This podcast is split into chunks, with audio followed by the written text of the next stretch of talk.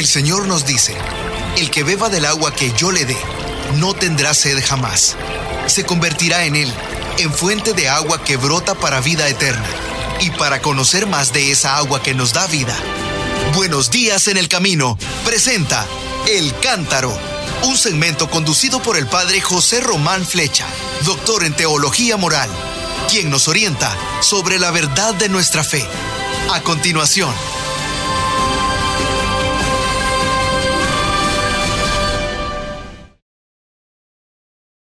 Buenos días, nos de Dios. Soy el padre José Román Flecha, sacerdote de la diócesis de León, en España, y les hablo desde la ciudad de Phoenix, en Arizona. Bueno, dicen que ayer aquí la ciudad estaba de fiesta porque se celebraba la final del fútbol americano.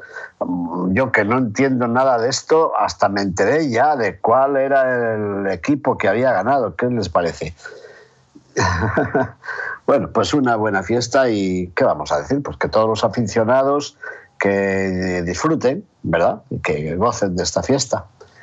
Pero nosotros hoy, lunes, vamos a recordar, como se ha dicho en la presentación, lo que el Santo Padre dijo ayer, antes y después del rezo del Ángelus en la plaza de San Pedro.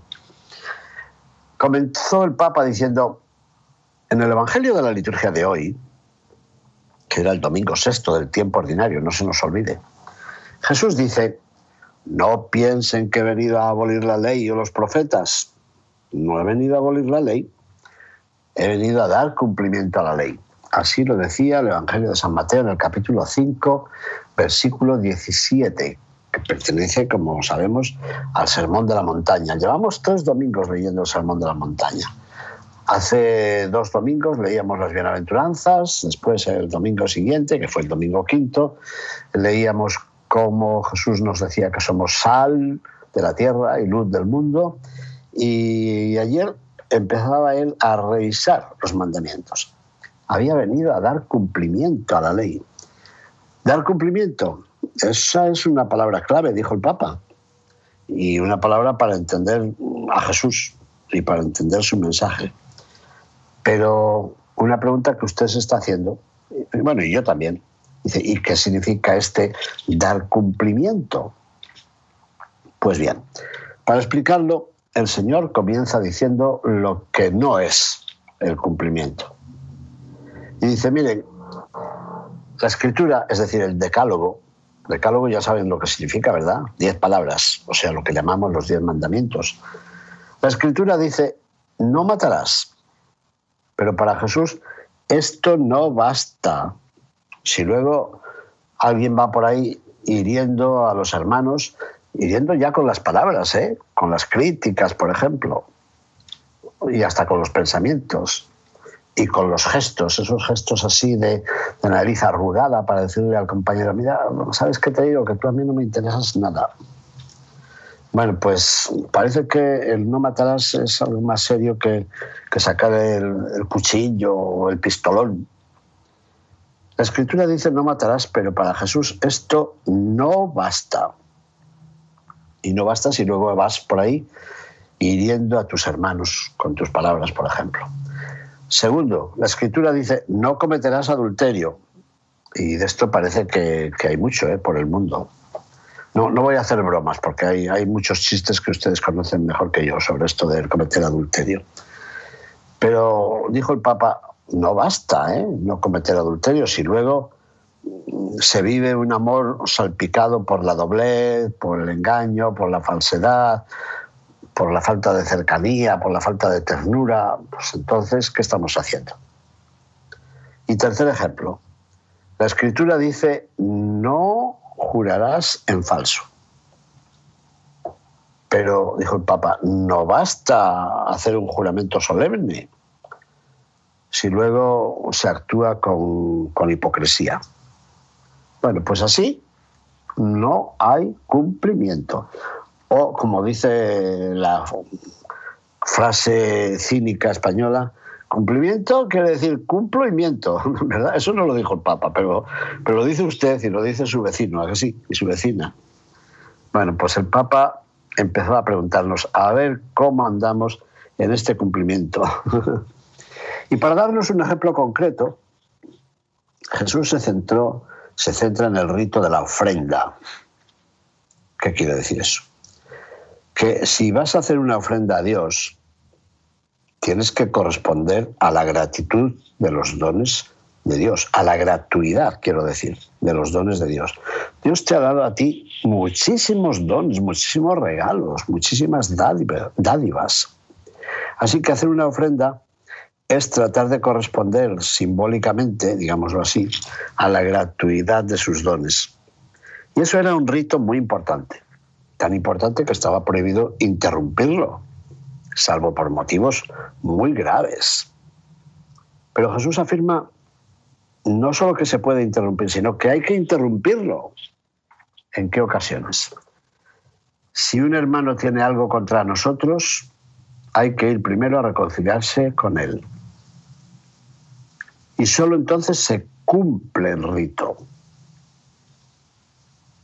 Fíjese que Jesús no dice, si vas a ofrecer el sacrificio y te acuerdas que tienes algo contra tu hermano, vete a reconciliarte primero con él. Pues fíjese que no lo dice. Me costó mi trabajo descubrir esto. No dice si tienes algo contra tu hermano, sino si te acuerdas que tu hermano tiene algo contra ti. Porque siempre decimos, no, no, si yo soy, ignorante, soy inocente, lo que pasa es que mi hermano, mi cuñado, mi cuñada, mi vecino, sí, pues están enfadados conmigo, pero yo no tengo la culpa.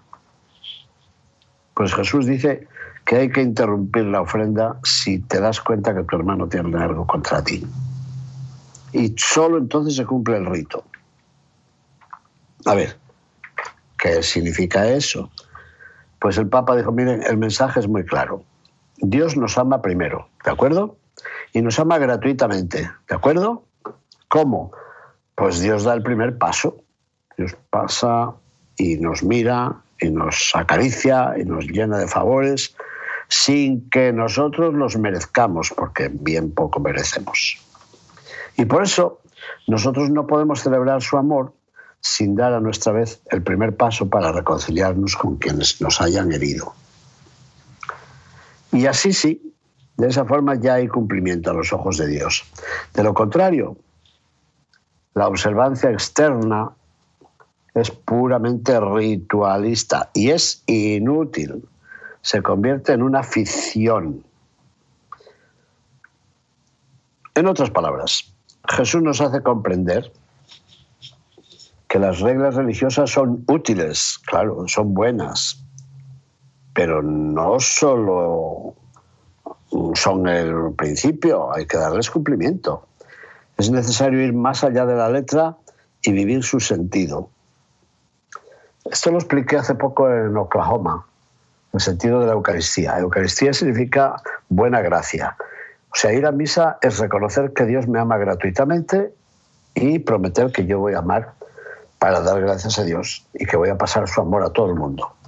Eso significa la Eucaristía. Pero si vas a la Eucaristía sin reconocer los dones de Dios y sin querer amar a los demás, pues entonces eso, eso sí que es cumplimiento. Hay que ir más allá de la letra. Hay que ir cumpliendo su sentido. Mire, dice, los mandamientos que Dios nos ha dado no deben encerrarse en la caja fuerte, asfixiante de la observancia formal. Esto no se me hubiera ocurrido a mí, lo de la caja fuerte. Sí, Dios nos ha amado y yo lo guardo ahí para que no me roben el amor de Dios. Pues no, hay que entregarlo. Pues de lo contrario nos quedamos en una religiosidad externa, desapegada. Sí, yo sí voy a misa, yo pertenezco a la hermandad de no sé qué, yo pertenezco a la cofradía de no sé cuánto, pertenezco al grupo religioso de esto y del otro. No, quiero poner nombres, no, para no herir. Pero luego, con razón, de luego, después algunas personas me dicen, sí, vas a misa, pero ¿de qué te sirve la misa? Y nos molesta que nos lo digan, pero, pero algo de razón tienen, ¿eh? No, lo que nos pasa es que a veces nos quedamos en los ritos puramente externos. Dijo él, en una religiosidad externa y desapegada.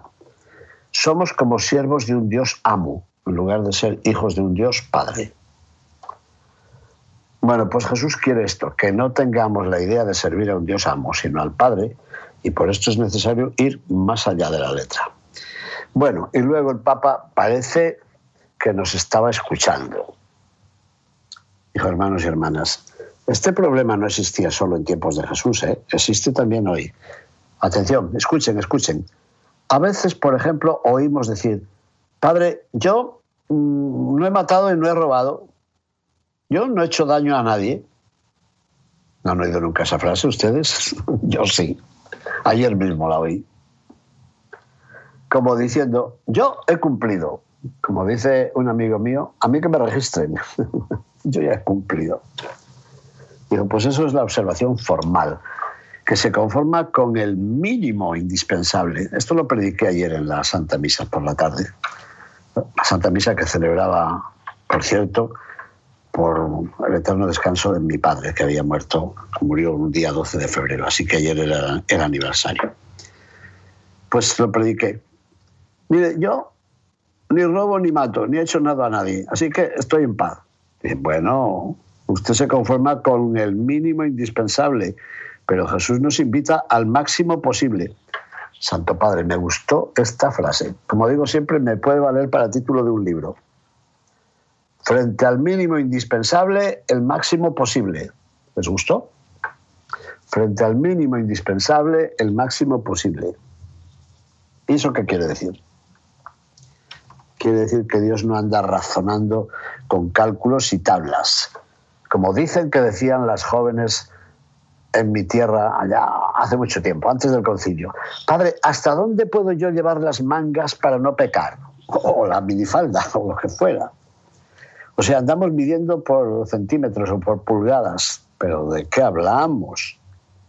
Si Dios no razona con cálculos y tablas, Dios quiere que seas limpio, de corazón y de vida y de ejemplos y de todo. Dios nos ama como un enamorado, y el enamorado no se para en lo mínimo, sino que va hasta lo máximo. Bueno, si lo sabrán ustedes, ¿a que sí? Y ahora, en vísperas de San Valentín, lo sabe todo el mundo. Dios nos ama hasta el máximo, no hasta el mínimo. Nos entregó hasta su propio hijo, fíjense. Dios no nos dice, bueno, te amo, pero aquí, hasta cierto punto, y nada más, no me pidas más. No, que no, que no, que no, que no. El verdadero amor nunca llega hasta un punto determinado y nunca se siente satisfecho. El amor va siempre más allá y no puede por menos. No me digan que no lo han experimentado alguna vez en la vida. Bueno, pues el Señor nos mostró su amor dando todo, dando su vida en la cruz y perdonando a sus mismos asesinos, Mm, ha aparecido estos días, ayer me enteré, otro libro mío. Lo siento que están apareciendo todos a la vez, aunque yo los había escrito pues con mucho tiempo por medio. El nuevo libro se titula Testigos de la Pasión, los testigos de la pasión del Señor. Y ahí están todos los que estaban al lado de la cruz, incluso aquellos a los que perdonaba el Señor. Y el Señor nos ha confiado el mandamiento que más aprecia, ¿Cuál es el mandamiento más precioso, más bello, más necesario, más urgente? Pues lo sabemos de sobra. Que nos amemos unos a otros, ¿qué más? Que nos amemos unos a otros, ¿qué más? Que nos amemos unos a otros, ¿qué falta? Como Él nos ha amado. Esa es la clave. Evangelio según San Juan, capítulo 15 versículo 12, 15, 12, no se lo olvide, búsquelo en el Evangelio, que nos amemos unos a otros como Él nos ha amado, es decir, hasta el final, o como decía la Santa Madre Teresa de Calcuta, hay que amar hasta que duela. Bueno, pues ese es el amor que da cumplimiento a la ley y a la fe y a la verdadera vida.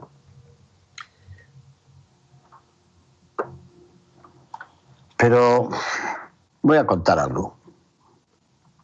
Cuando alguien me dice, padre, yo ni mato ni robo. ¿No mata usted, de verdad? No, no, no, ¿cómo se le ocurre? ¿No ha quitado la fama o la honra a nadie? ¿No ha murmurado de otros? ¿No ha caído en el mitote? Bueno, hombre, son cosas normales. Ah, son normales ya. Oiga, ¿y usted maneja su carro? Sí, como no, padre, saqué, saqué la licencia jovencito y hasta conduje antes de tener licencia. pues ya, ya hizo mal. ¿Y qué tal conduce? ¿Cómo conduce? Bien, bien, pero lo malo es que a veces viene alguno de allá para acá que se te mete por delante y ya sabes la broma que hago yo siempre. Digo, qué suerte tengo que siempre confieso a los que van para allá, nunca a los que vienen para acá. Los que se confiesan conmigo siempre son los inocentes, los malos son los otros, los que vienen para acá. ¿Y tú? ¿No les llamas nada a los que se te han atravesado? ¿No tratas de adelantarlos luego y a lo mejor les haces gestos con los dedos que dicen que, son muy feos? Oye, y otra cosa, ¿y no has favorecido nunca un aborto? No, pero ¿cómo se le ocurre, padre? ¿No has dado el voto a los partidos políticos que promueven el aborto y la eutanasia y la exclusión social? Hombre, sí, padre, pero eso es otra cosa. ¿Cómo que es otra cosa? Estás colaborando a la muerte. Así que, mira, no me vengas con cuentos. No digas, no, yo no he matado. No has matado. A veces no has matado porque no has podido. Pero ganas tenías, ¿eh? Y hechos tenías. Eso los que dicen que no han matado. Pero también vienen otros que dicen, yo no he robado. O sea, no ha robado. Y le dices a lo mejor en el confesionario a la persona que dice, no, no, yo no he robado. Oiga, ¿y usted comparte sus bienes? y te dicen, ¿cómo dice padre aquí en el confesionario? Es que no, no se oye bien lo que ha dicho. Claro que no se oye bien. Compartir, dice saqueo al 50% voy a dar la mitad de mis bienes a los pobres y a los que les he robado les voy a devolver el 40%. ¿Y tú?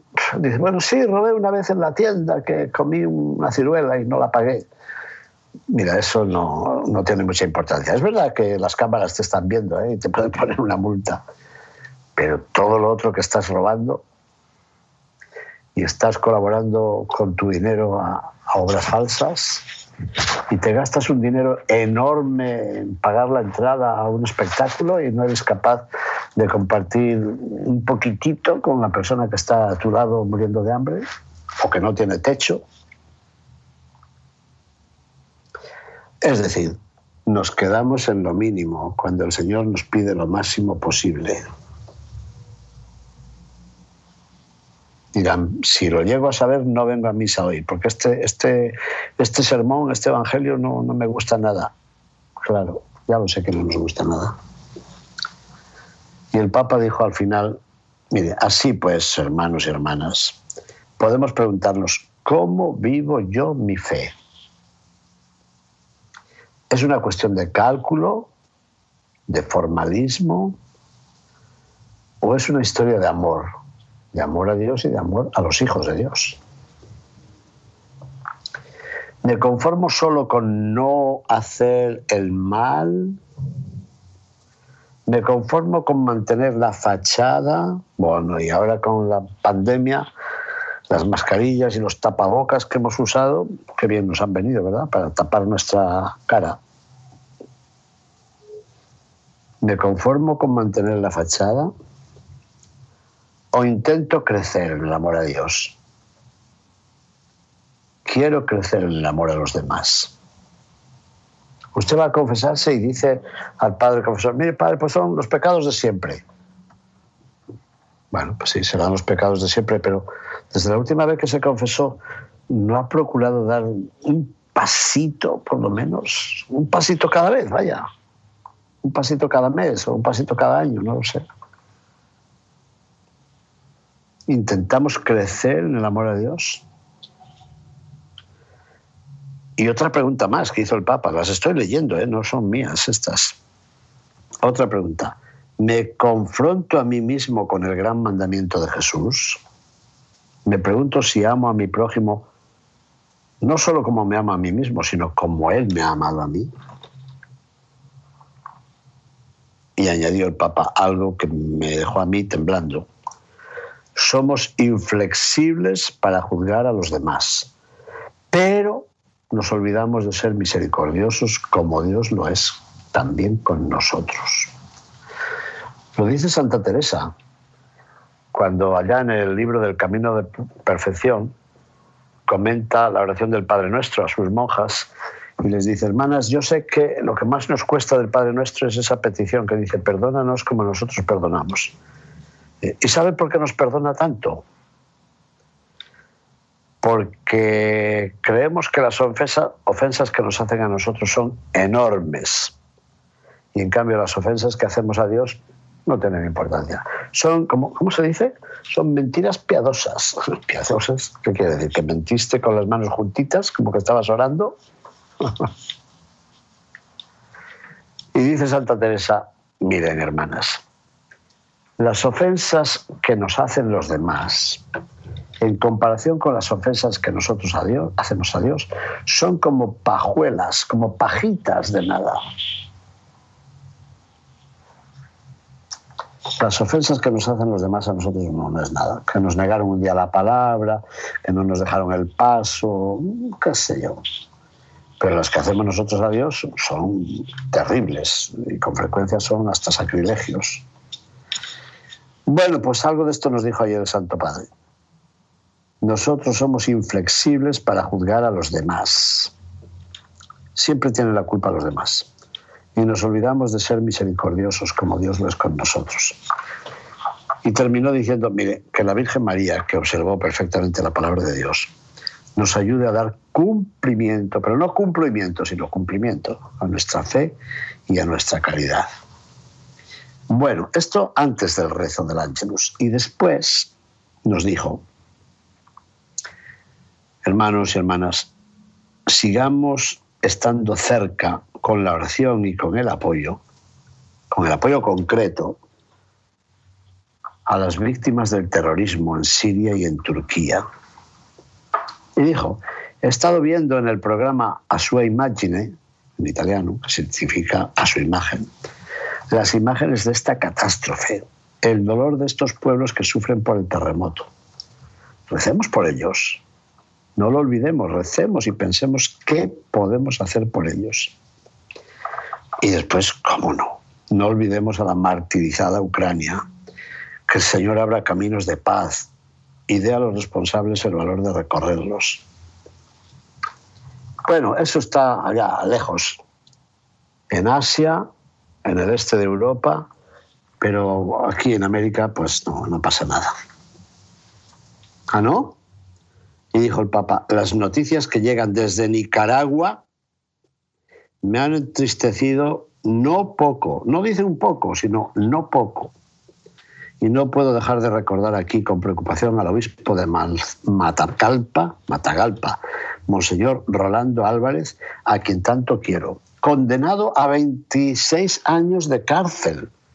Pero, ¿qué le pasa al gobierno de Nicaragua? Bueno, ¿qué le pasa? Lo mismo que le pasa lo que, lo que pasó a la Unión Soviética y lo que pasó en Polonia, lo que pasó en Hungría, es que ya se nos han olvidado, Monseñor Wyszynski, Monseñor Vicenti, Monseñor Cardenales, aprisionados, perseguidos por el régimen comunista. Monseñor Rolando Álvarez, condenado por el régimen de Nicaragua a 26 años de cárcel. ¿Por qué? Porque no ha querido abandonar su rebaño que es el lema de este beato al que tanto he empezado a querer, este sacerdote de la diócesis de Oklahoma que fue asesinado en Guatemala, el beato Stanley Rotter. Lo mismo. Y el libro que le han dedicado, que lo ha escrito María Ruiz Scaperlanda, se titula El pastor que no huyó. Pues este obispo también, condenado por ser fiel a su rebaño, por no querer ser deportado quiere estar con su gente. Qué terrible. Pero esto aquí al lado, en Nicaragua, donde estuvo mi primo Fray Miguel González Flecha, de misionero durante tantos años. Y el Papa dijo, rezo por ellos y por todos los que sufren en esa querida nación. Seguro que me están escuchando personas nicaragüenses. Pido las oraciones de ustedes. Pidamos también al Señor ser intercesión de la Inmaculada Virgen María, por intercesión de la Virgen María, quiero decir, que abra el corazón de los responsables políticos y de todos los ciudadanos para que busquen sinceramente la paz, una paz que nace de la verdad, de la justicia, de la libertad y del amor.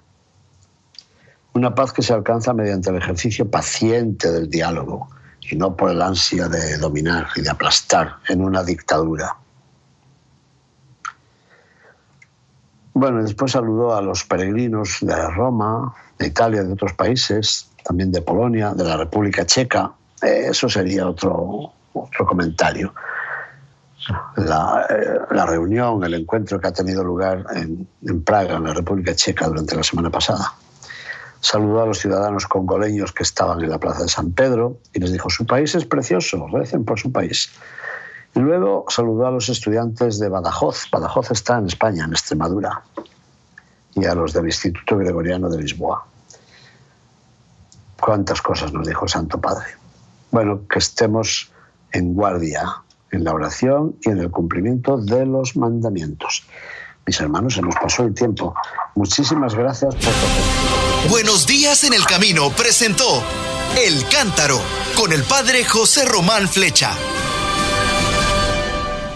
Esperamos que hayas disfrutado de este mensaje producido por El Sembrador. Si resides en Los Ángeles y a sus alrededores, recuerda que puedes ver la programación de ESNE las 24 horas al día a través de la señal abierta digital en Canal 56.2 y por la radio. También nos puedes escuchar y ver por medio de la aplicación ESNE en tu celular. Búscanos en las redes sociales y en nuestro canal de YouTube como Noel Díaz ESNE. No te pierdas la gran variedad de mensajes y artículos religiosos para el crecimiento de tu vida espiritual. El número de nuestras oficinas es el 773-777-7773 y puedes visitarnos por internet a elsembrador.org. El Sembrador Nueva Evangelización. Gracias por ser parte de esta gran familia. ¿Sabías que? La 540M en Salinas, California es la primera estación de ESNE, con programación 100% católica, totalmente en inglés, y la gran noticia es que la puedes escuchar en cualquier parte del mundo, a través de la página jesusthesower.com y de la aplicación ESNE. Pasa la voz a tus hijos, amigos y familiares que se comuniquen mejor en inglés para que reciban el mensaje de la palabra de Dios.